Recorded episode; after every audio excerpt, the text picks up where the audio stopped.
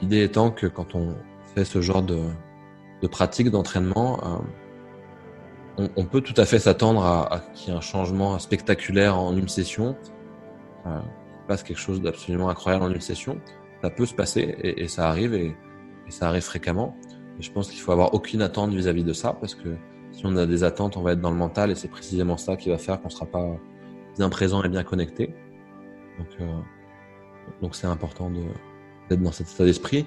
Et après, l'état d'esprit, je pense, c'est plus de se dire, voilà, à chaque session, euh, je crée des connexions, euh, je rajoute une pierre à l'édifice, je continue à construire mon, ma personnalité, mon câblage, ma présence, je continue à lâcher euh, les blessures, les, les choses du passé qui, qui ne me servent plus maintenant, je continue à purifier, à aligner.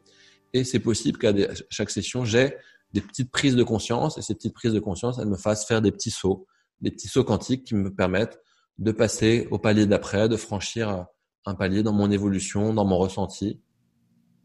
Et, l'idée, voilà, c'est de continuer comme ça, sans attente, surtout en prenant du plaisir à, respirer, à visualiser, à méditer, à, à mettre de l'espace, et de le faire vraiment sans attente. Et c'est ça qui fait que on va être présent, on va être performant, et c'est ça qui fait qu'il va y avoir des résultats plus vite.